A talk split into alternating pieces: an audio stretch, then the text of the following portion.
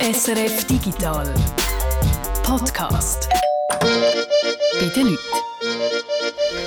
Freitag, 12. August, das ist die dritte Folge von unserer Spezialserie SRF Digital bei den Leuten. Ich bin der Guido Berger. Und ja, das ist die letzte Staffel von SRF Digital bei den Leuten, aber nicht traurig gewesen. Ich habe die wie du amix gern gelesen und darum verabschieden wir uns nur vom Namen und so einem starren Format, einmal im Sommer, einmal im Winter, aber nicht vom Prinzip.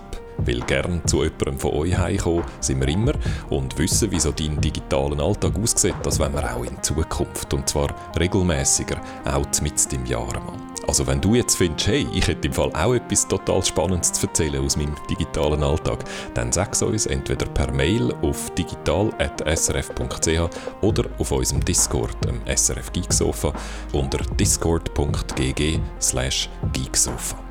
Für die letzte offizielle Ausgabe haben wir aber gedacht, es ist doch eigentlich fast ein bisschen unanständig, wenn wir immer nur neu ausfragen. Und darum haben wir es jetzt einmal umgekehrt und gehen zu uns heim, zu all denen, die in meiner Redaktion arbeiten. Zuerst waren wir beim Reto, letzte Woche haben wir unsere neue Kollegin Tanja kennengelernt und heute gehe ich zum Jörg Tschirren auf Zürich.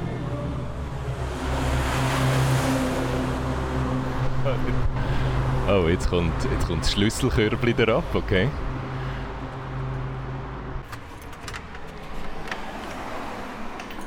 So, okay, Altbau. Ja, da hat es noch. Jetzt noch ein Päckchen, aber ist nicht für die Jürg. Das ist jetzt, jetzt gerade noch mit aufgenommen. Stegen, okay. Stegen und zuoberst oben. Guten Morgen. Guten Morgen. Wir haben eben keine, äh, wie sagt man dem, dass man oben kann drücken kann, rein. Darum müssen wir den Trick machen mit dem Körbchen. Komm mal rein. Dankeschön. Ich ziehe meine Schuhe ab. Ich bin außer Atem. Wie machst du das mit dem Buggy da? Nein, den Buggy lassen wir einfach drunter, also den haben wir noch nie aufgeschleppt. Tanja hat ja letzte Woche gesagt, sie hätte gerne eine Wohnung in der Anflugschneise mit einem Glasdach. Es hat kein Glasdach hier, aber es ist etwa so laut wie in der Anflugschneise. Also von dem her, das können wir bieten. Tram und eine recht so befahrene Straße. Es ist äh, die Straße, die direkt vom Triemli-Spital oder die direkt zum Triemli-Spital führt. Das heisst, wenn es irgendwo einen Notfall gibt, dann kommt garantiert die Ambulanz «Tü da, tü da, tü da» hier durch. Was für kleine Kinder total aufregend ist, für uns nur noch nervig. Ich kann dir noch den Grand Tour geben. Das ist das Schlafzimmer. Und man hört so ein bisschen den Boden knarren, Ja. ist es ringhörig.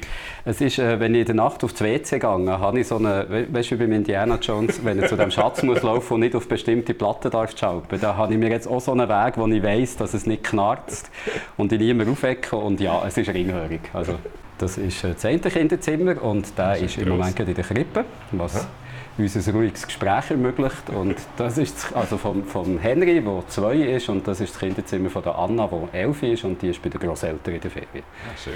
Also wir sind unter uns, wir sind ungestört. Ich habe übrigens nicht extra passt. aufgeräumt. Mein, mein Ideal ist so eine Wohnung zu haben, die immer aussieht, wie wenn es so eine Vorführwohnung wäre. Weißt, wo du kannst, es war mal jemand aus, aus Schottland zu Besuch gewesen und äh, das Einzige, was ich dann gesagt habe, «It looks like a model home». und, und dem strebe ich so nach. Der Reto und du sind also die zwei Sportlichen von unserer Redaktion. Der Reto geht immer rennen. Ja. Und was machst du für Sport im Moment? Bei dir wechselt es manchmal ein bisschen, oder? Es, es ist so ein bisschen am Wechsel. Also, eine Zeit lang habe ich noch viel geklettert. Früher habe ich geboxt in der Uni. Es hat so einen Boxclub gegeben bei uns. Und später bin ich in einem anderen Boxclub. Gewesen. Dann, als ich auf Zürich bin, äh, wieder in einem Boxclub. Und habe aber auch gemerkt, dass so Sport, wo an bestimmten Tagen an einem bestimmten Ort musst sein dass ich das genauso wie meine Morgenroutine manchmal schaffe und manchmal nicht. Und das hat dann nicht so viel Zufriedenheit geführt, dass ich eigentlich fast aus jedem Verein gehe, weil ich zu wenig bin, oder zu wenig regelmässig oder pünktlich bei denen war. Und habe jetzt gemerkt, dass es für mich mehr so glaub, gut ist, wenn ich einfach ins, ins Gym kann gehen und dort so ein paar meine Übungen mache. Und ich habe das eigentlich auch sehr gerne, weil es so, wirklich so Me-Time ist. Also, ich kenne dort niemanden, ich höre Podcasts und bin so ein bisschen für mich und fahre den Tag ehrlich gesagt noch gerne so an. Also du äh, kommst so langsam in den Tag rein, es ist nicht zu viel Hektik und so und das habe ich eigentlich noch gerne. wir sitzen im Wohnzimmer und ich sehe, ich weiß, dass du viel schaust, oder? Du schaust viel Fernsehserien, viel Mhm. Film. Und ich sehe jetzt aber, dass der, der Fernseher so auf die Seite geschoben ist, so auf einem, auf einem Rollwägeli. Der ist nicht so im Zentrum, oder? So in, in anderen Stuben ist eigentlich der, ist der Fernseher im Zentrum. Was bei dir im Zentrum ist, ist ein Plattenspieler. Wo ich mir noch nicht so lange her ist das geleistet habe, mal. also ich hatte immer eine Stereoanlage und habe jetzt gefunden, als ich 50 geworden darf ich mir ein bisschen bessere leisten. Und, Ich wollte jetzt habe- gerade wollen, den Witz machen. Das ist so, ist man so kann das entweder einen Sportwagen Genau. kaufen, das ist so das Genau. klassische Macho 50er Jahre Geschenk, und das andere ist der Plattenspieler. Hm. Okay. Also ich habe relativ, das, die Platten stehen ja da hinten und das ist so vielleicht ein Drittel von der, von der Plattensammlung, die ich mal hatte. Ich bin auch viel losgeworden über die Jahre. Aber ich finde auch das, hat noch etwas Schönes. Also ich höre es nicht viel, weil immer geklagt wird, dass die Musik, die ich höre, schrecklich ist und dass niemand das hören will. Darum kann ich nur hören, wenn ich allein hier bin.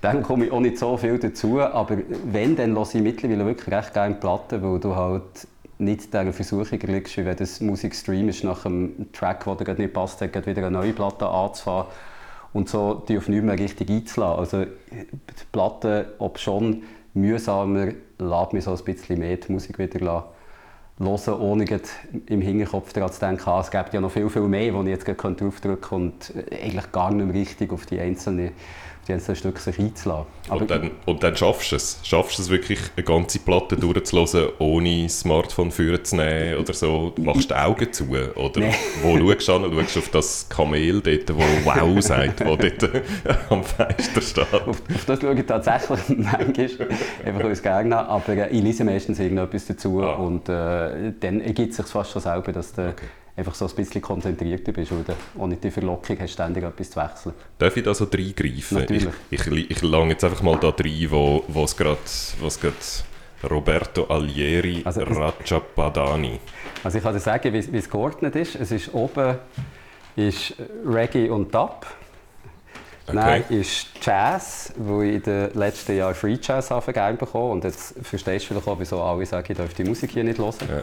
Nicht, nicht einfach irgendein Jazz, sondern Free Jazz, so crazy wie möglich. Ich habe das lang furchtbar gefunden und mittlerweile finde ich es mega schön und lustigerweise auch entspannend, weil einfach so viel los ist, dass du musst aufgeben dich auf irgendetwas zu konzentrieren und das Ganze so... Also vielleicht können wir die ja mal reinhören, wenn du möchtest. Sehr gerne. Das ist äh, Machine Gun von Peter Brötzmann. Das ist so ein deutscher Free Jazz Musiker. Und das ist, glaube ich, so seine bekannteste Platte. Und unser Plattenspieler ist, geht es jetzt ein bisschen, bis ich alles aufgepackt habe. Mal vorne wählen. Und jetzt, also ich gehe jetzt mal mit in der Platte rein, um so einen Eindruck zu geben, wie das tut.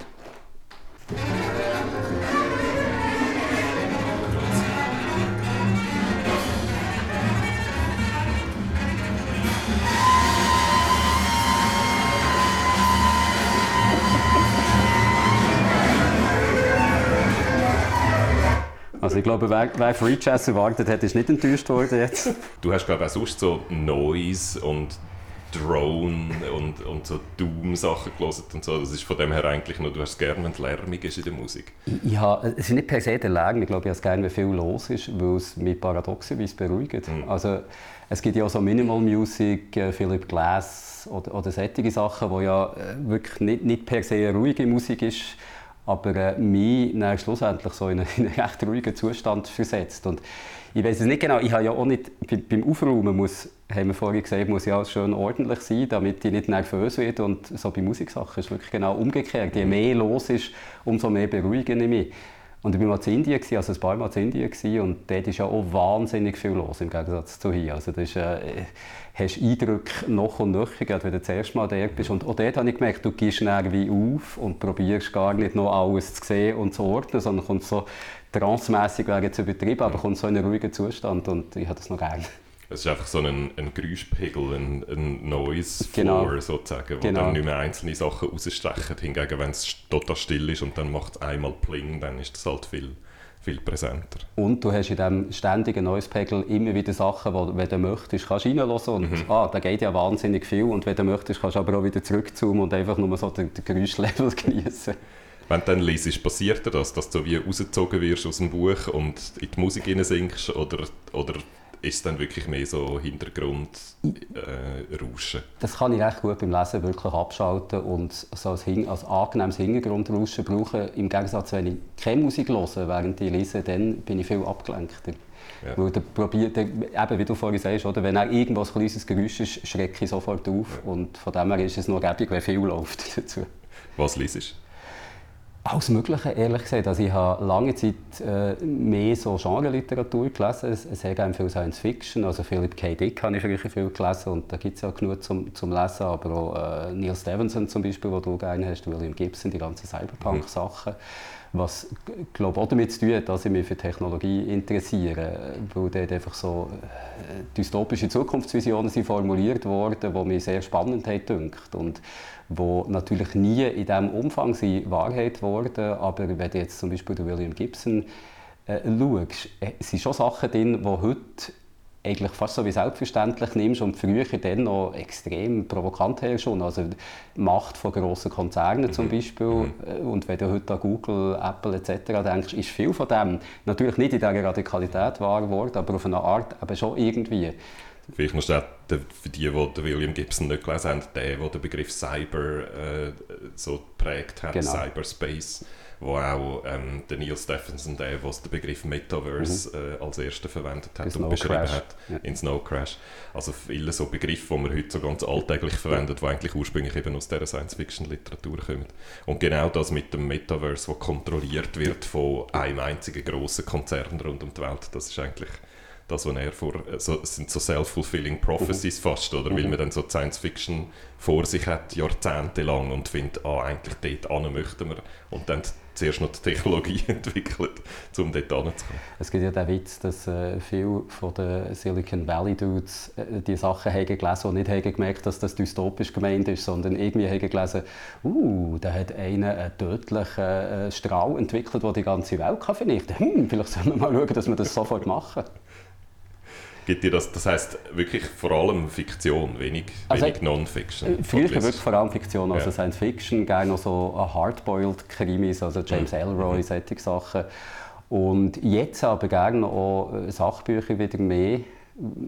Früher ist es halt auch während dem Studium, hast du eh viele Sachbücher mhm. müssen lesen. Wir haben ja beide Geschichte studiert. Und dort habe ich eigentlich von dem her schon genug gehabt. In Freizeit dann lieber etwas anderes. Und jetzt äh, habe ich gerne noch mal so ein Sachbuch in der Freizeit und da ganz unterschiedliche Themen.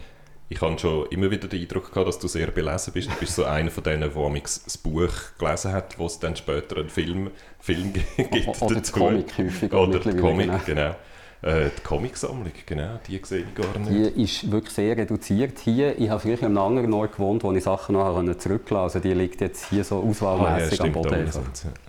From Hell Watchmen natürlich, Genau, also es sind so Klassiker mehr, weil mittlerweile lese ich Comics eigentlich fast nur noch auf dem iPad. Also ah, mit okay. Comixology hast du da eigentlich ein relativ gutes Angebot. Und wenn du es dort nicht findest, kannst du mittlerweile eigentlich fast bei allen Comic-Verlagen die Sachen digital abladen was ich sehr gerne mache und jetzt auch nicht unbedingt finde, dass ein Comic, das du auf dem iPad liest, so viel schlechter ist als das im Buch, wo, wo du zwar das Haptische hast, aber beim iPad hast du dafür viel mehr brillante Farben. Oder? Also es mhm. kommt eigentlich fast schöner. Genau. Ja. Und der Comic wird mittlerweile digital gemacht. Also die ist eigentlich, wenn du ihn auf Papier liest, geht eher etwas verloren, was beim Machen schon angedenkt war. Darum habe ich eigentlich fast vollständig seit etwa, also fast seit ich den ersten iPad habe habe ich auf Comics lesen auf dem iPad gewechselt und würde, glaube außer für Sachen, die jetzt wirklich so Coffee Table Book mäßig Sinn machen, nicht mehr zurückwechseln. Jetzt können wir eigentlich also trotzdem noch schnell den Rang ziehen zum Fernsehen, der dort mhm. steht, wenn dann der da rausgewägelt wird. Wie ist deine Infrastruktur? Du hast so einen Plex-Server, Genau, oder? ja. Genau. Also ich habe seit, seit wirklich vielen Jahren jetzt schon den Plex-Server und ich weiß gar nicht mehr genau, wie ich dann darauf komme. Und ganz, ganz am Anfang hat Plex auch noch anders geheißen. Also ich, das sehe ich gar nicht, wo steht das? Steht also, da ja, das ist vielleicht noch lustig, das können wir noch schauen. Weil, weil da im Wohnzimmer steht er natürlich nicht, da würde er stören beim Musik hören, wenn er immer Krach macht. Ich habe ein äh, NAS, ein äh, ah, das, Ding, und das ist hier im Schuhschäftchen innen und macht hier unten seinen Dienst. Ah.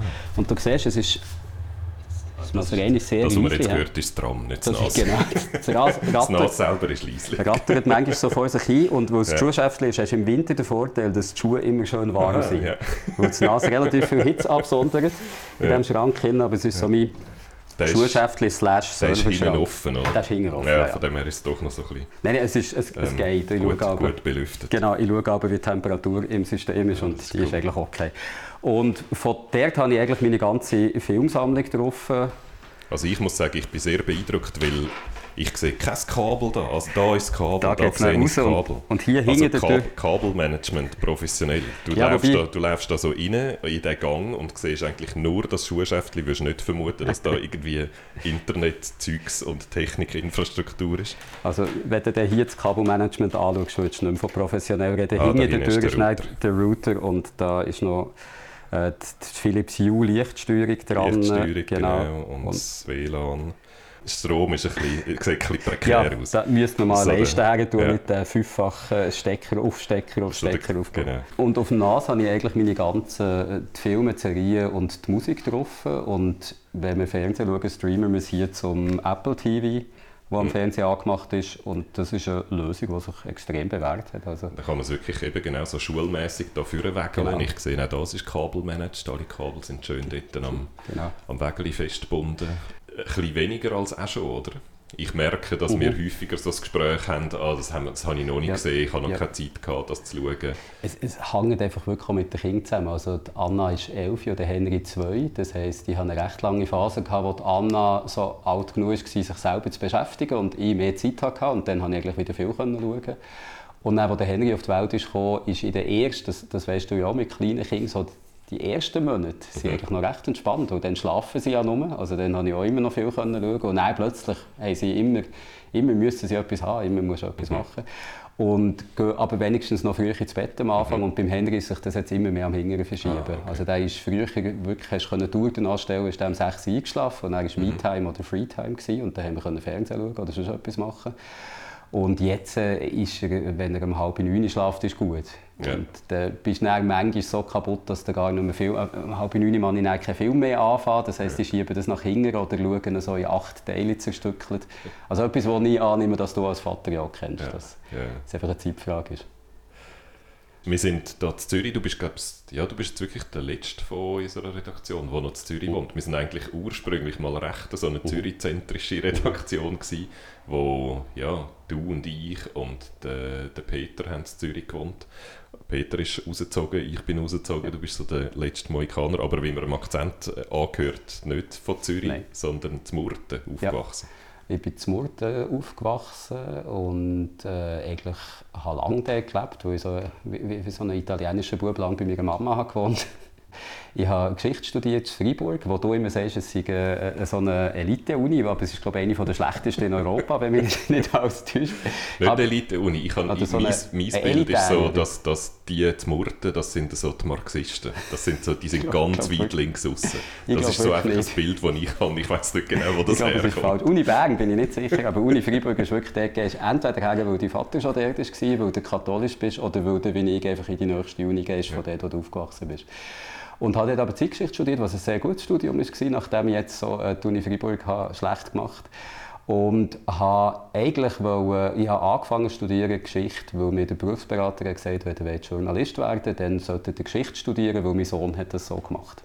Und dann mir denkt, das ist ein guter Ratschlag. Ja, der Mann weiß, von was er redet. Hat Geschichte angefangen studieren, Zeitgeschichte, und gemerkt, dass mir das eigentlich total gefällt. Und äh, es mega schön ist, so wirklich tief in ein Thema reinzugehen, in die Archiv zu gehen und auch so ein bisschen in, in die Zeit früher einzutauchen. Oder? Also ich habe äh, meine Leitzarbeit über die Holocaust-Leugnung in der Schweiz gemacht und die fährt natürlich unmittelbar nach dem Zweiten Weltkrieg an und da haben wir so eigentlich durch Zeitungen und aber auch so durch Pamphlet durchgewühlt von denen und, mhm. und gemerkt, wie du so ein Gefühl fast bekommen für die Zeit von denen. Nicht nur durch das, was du unmittelbar liest für, für deine Arbeit, sondern eben durch Werbung, die du in dieser Zeitung siehst, durch andere Artikel und wie du so siehst, was wichtig war und was nicht.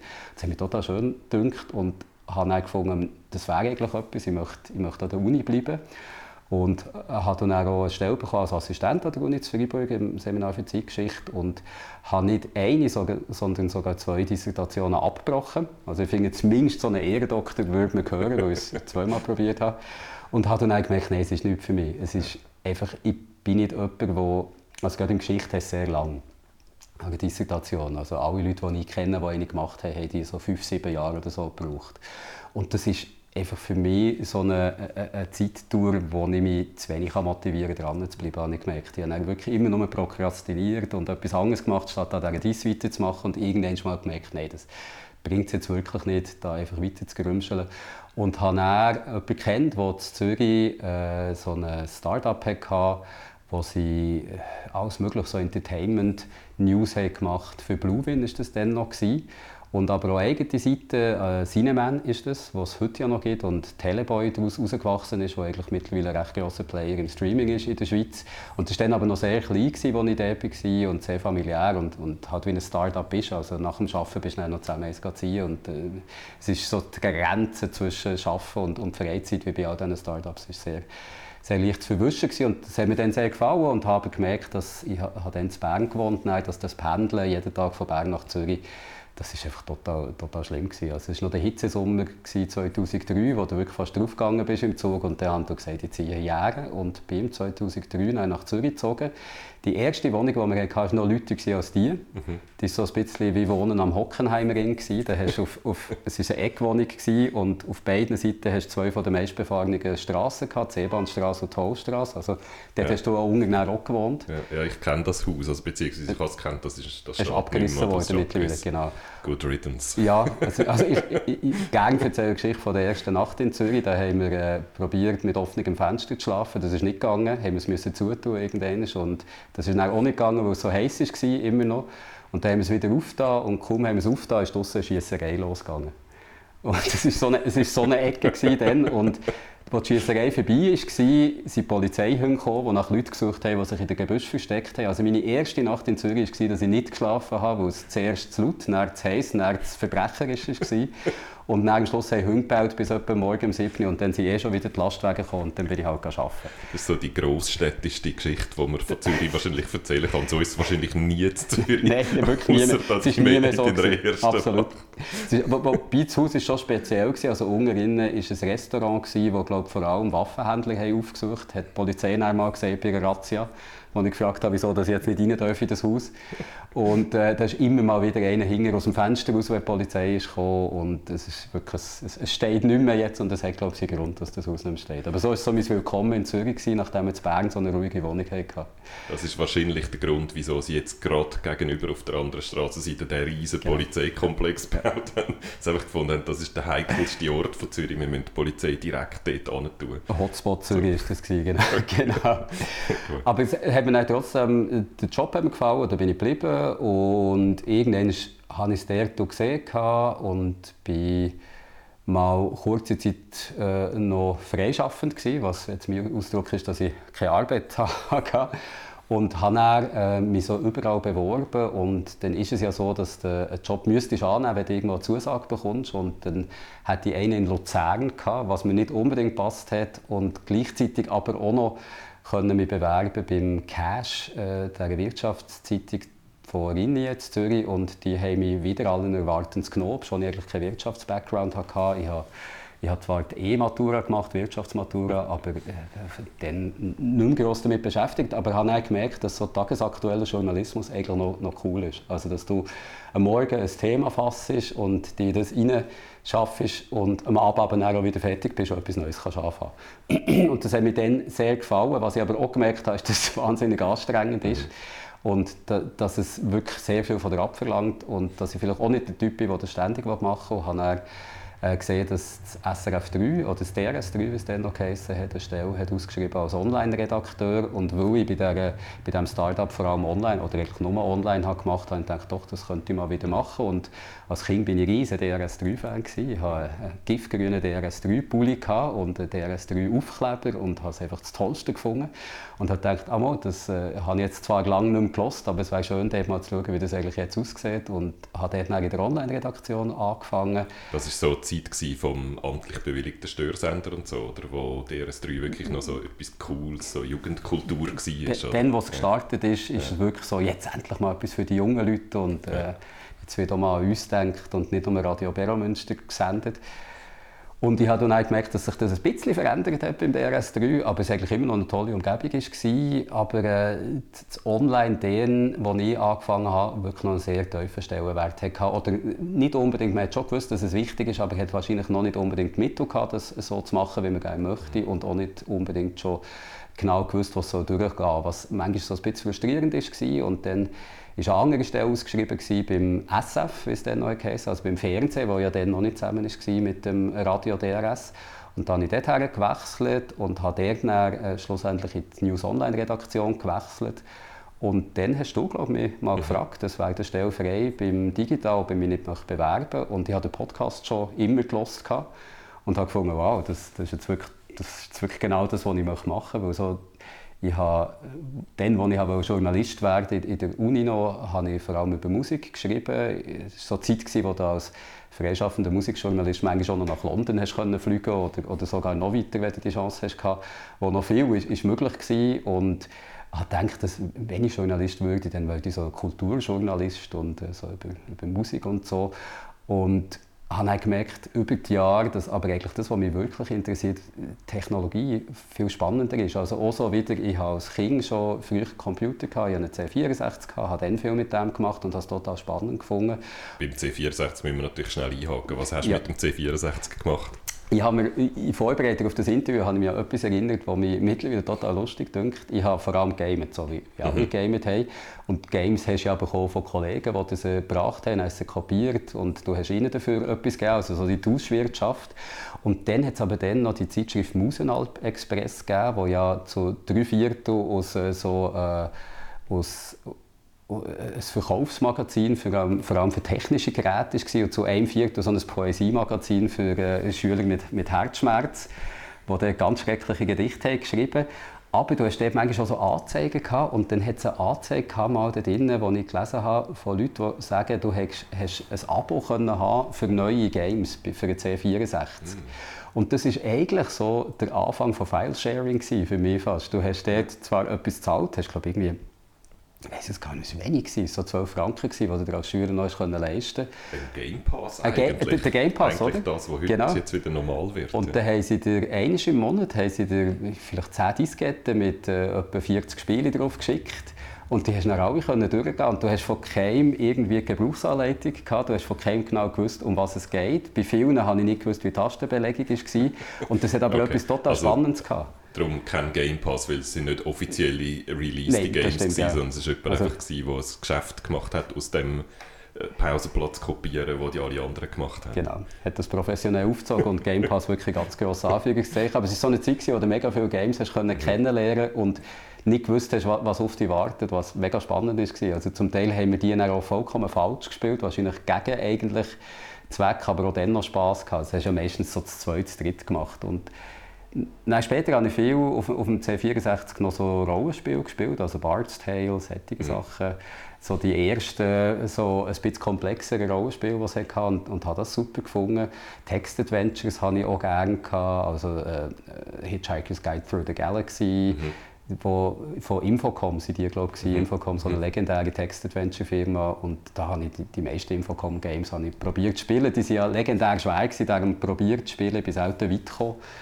Aber es ist wirklich so, der Computer ist dann und, und das Gamen vor allem so wirklich das Zentrale gewesen, zwischen 16 und vielleicht bis 20 und dann habe ich eigentlich das total aus dem Auge verloren für, für ein paar Jahre und ich glaube, es ist, weil mit dem Studium angefangen und der 64 ja dann noch sehr in die Jahre gekommen, also hast du kaum etwas machen drum, drauf. Und dann habe ich eigentlich aufgehört mit mit Gamen und auch mich für Technologie oder Computer interessieren, bis so die Playstation die erste ist gekommen. Mhm. Und ich das so gesehen habe und gesehen, wow, das ist jetzt wirklich das, was du dann, wo du 64 Sachen hast gespielt hast, gehofft, dass es mal mhm. könnte sein. Und dann hat es mich wieder total reingezogen mit der Playstation. Wipeout. Wipeout war so das Spiel, das ich, wo ich gesehen habe, wo so, wow, jetzt ist die Zukunft ist hier, jetzt kann man wieder einsteigen. So wie wenn man die 90er Jahre auf so eine, ja. ein Pilleli verdichtet. Das war Wipeout. Ist, wo, wo wieder cool, das Game cool war plötzlich, oder? Also vorher so ein bisschen Nerdkram hast du abgetan, wenn du nicht selber drin bist und dann plötzlich gemerkt hast, ah, nee, das ja, gibt total coole Sachen. Und gleichzeitig ist auch das Internet aufgekommen, so ein bisschen Ende 90er Jahre. Und ich hatte eine Freundin, die in Amerika studiert hat, also die steht in die Highschool und ins College und hat wegen dem das Internet schon kennt. Mhm. Und die haben mir immer gesagt, oh, das ist eigentlich total cool und äh, ich habe nicht gewusst, wie, wie, man an das Internet kommt. Da habe ich einmal beim Informatik-Department erkundigt von der Uni Freiburg dann, und die haben gesagt, ja, da muss ich einen Antrag stellen, dass ich es brauchen.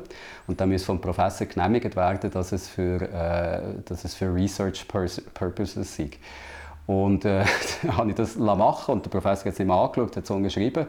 Und dann hast du einfach so in ein Ding, in einen Saal rein können, wo Computer waren ja. und hast dann mit, äh, was ist das eigentlich, mit Alta Vista oder so nach Zeug suchen. Und ich weiss noch, die erste Suche, die ich gemacht habe, war, wer das der Mr. Burns geschossen hat bei den Simpsons. das ist dann, jetzt weiss man auch, wann das, das war, also so Ende 90er Jahre, habe ich gewusst, es ist in Amerika schon gekommen, dass jemand den Mr. Burns erschossen hat und ganz Amerika fragt sich, wer es war. Aber bei uns hast du das natürlich mm. nicht mitbekommen. Und das Internet hat es dann nicht gewusst. Also das ist so die erste Suchanfrage, die ich gestellt habe. Und ich glaube, am Anfang ist, es wirklich nur so Settings, so Trivia-Sachen anschauen und einfach fasziniert sein davon, dass du das jetzt alles Information at your fingertips hast. Und das hat mich auch wieder total fasziniert, das Internet. Und bis heute eigentlich finde ich es etwas unglaublich Komplexes, wo wir da eigentlich so die Anfänge ja erst erleben. Also wir haben immer das Gefühl, ja, das ist jetzt schon etwas Altes, aber wenn du äh, eben gerade so mit historischem Blick darauf schaust, siehst du, dass sie jetzt die ersten Jahre von etwas, wo noch wenn du 200 Jahre darauf zurück schauen, die Zeit, wo wir jetzt drin sind, einfach die Anfänge mhm. werden sein, wo sich noch wahnsinnig viel für dich äh, entwickelt und, und erst herauskristallisiert, wie das mal wird sein. Du hast das vorhin in so einem Nebensatz gesagt, beziehungsweise du hast es deinem, äh, deinem Berufsberater zugeschoben, wenn man Journalist werden will, dann muss mhm. man das machen. Und nachher hast du alles erklärt, was man dann machen muss, ja. was du dann auch gemacht hast. Aber das heisst für mich, das ist in dem Fall von Anfang an das Ziel gewesen, Journalist zu werden. Ich, ich habe mal, als ich in der Schule war, habe ich das Spick abonniert, das äh, Schülerheftchen. Und dort konnte Witze einschicken. Und ich habe einen Witz eingeschickt und ich, ich kenne ihn noch, aber ich erzähle ihn nicht, weil er heutzutage nicht mehr korrekt wäre. Es ist um einen Mann mit einem Kropf gegangen. Ja, okay. Also von dem her, ich, ich schäme mich, nein, ich schäme mich natürlich nicht, das war dann noch total okay. Gewesen. Aber ich weiss noch, als ich das Heft in den Hang hatte, wo der Witz drin gedruckt mhm. war, mhm. hat es mich wahnsinnig stolz gemacht. Und es war irgendwie so der Anfang für das Interesse, hey, da gibt es etwas, das wie deine Stimme amplifiziert. Und nicht unbedingt, mhm. dass ich so wichtig gefunden, was ich sagen wollte, aber es hat mich einfach faszinierend gedacht, dass du mega viele Leute kannst erreichen kannst. Und habe dann später, ich, äh, ich war ein grosser so Hardcore-Fan in der Jugend und äh, hatte ja mal ein Interview gegeben bei äh, SRF Digital bei den Leuten, was vor allem um das ist gegangen. Ja. Und habe dann, dann angefangen für so Fanzines so kleine Konzertreviews zu schreiben. So bin ich eigentlich reingekommen und habe das total spannend gefunden, oder? dass du so dass es publiziert wird, dann, was du schreibst. Das finde ich immer noch total lustig und, und kann es kaum glauben, manchmal, dass das wirklich irgendwo kommt. Und das hat mich total fasziniert und, und natürlich auch die Themen, die wir machen, finde ich nach wie vor so die spannendsten. Wie lange bist du jetzt schon bei uns in der Redaktion? Schon? Ich kann es immer festmachen, es war, wo, wo die Anna auf die Welt ist gekommen also bin ich elf Jahre jetzt dabei. Magst du dich an etwas erinnern, was besonders war? Etwas, was geblieben ist, was du erlebt hast in dieser Zeit?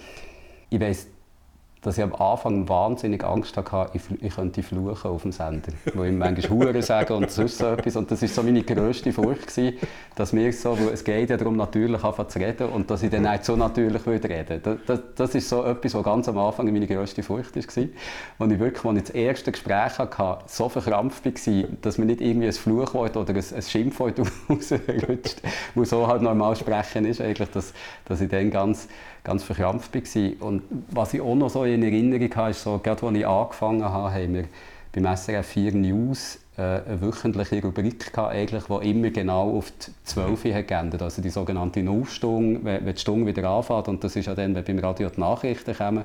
Das ist natürlich sakrosankt, dass das wirklich auf den Punkt beginnt. Das heisst, wenn du den Slot vorher hast, hast du wirklich genau müssen fertig werden. Du hast nicht zu früh dürfen fertig werden, weil sonst hat es eine unangenehm lange Pause gegeben, die die Moderatoren aber immer gekonnt füllen können. Aber trotzdem, du hast es eigentlich immer so nah wie möglich an den Nullpunkt herbringen, aber ja nicht drüber. Und das, das hat mich immer wahnsinnig nervös gemacht, aber auch wahnsinnig das Adrenalin hochgetrieben, ob man das schafft. Und so der Adrenalin-Rush, wenn du es schön geschafft hast, gerade fünf Sekunden vorher fertig zu sein, dass die Moderation noch kann sagen und jetzt die Nachrichten oder so, das ist immer etwas, bin ich aus dem Studio rausgekommen und alles hat gekribbelt und dann ist man Mittagessen und hat sich zum Glück können abreagieren. Das ist so etwas, wo mir noch sehr in Erinnerung ist. Ist es dir mal passiert, dass du auf dem Sender ein Wort gesagt hast, das du nicht hättest sagen sollen? Ich glaube, es ist mir wirklich nie passiert, bis heute nicht. Und jetzt habe ich die Angst auch nicht mehr, weil ich weiss, man, man entwickelt ja so, man ist ja nicht sich selber auf dem Sender. Man entwickelt ja so eine Person über die Zeit hinweg und redet auch anders. Also ich war bei der Ferien jetzt drei Wochen und wir sind noch viel Auto gefahren, weil wir so ein bisschen gefahren und ich habe noch viel Radio gehört und das ist mir auch wieder aufgegangen, wie, wie ja das, wie wir reden, auch wie ich jetzt rede, ist ja nicht, wie ich sonst rede. Man redet ja sonst viel entspannter und möchte ja kein Mensch zulassen. Und man entwickelt wegen darum, weil man so ein, ein nicht eigentliches Reden muss, wo aber trotzdem noch ein bisschen etwas von ihm vorkommt, so eine Person, die etwas mit ihm zu tun hat, aber nicht ihm selber ist. Und die Person, die man entwickelt, nein, die flucht zum Glück nicht. Also wegen darum ist man, glaube ich, nie rausgerutscht. Also ihr kennt nur den kleinen, den kleinen Jörg. Es ist nicht so, dass ich so wie ein Gassenjunge rede, sonst die ganze Zeit, aber... Ja, wenn ihr, wenn ihr wüsstet. Wow, wow, wow. Und das war es vom Jörg Tschirre und mir, Guido Berger. Merci vielmals fürs Zuhören und eine schöne Woche wünsche ich. Adieu!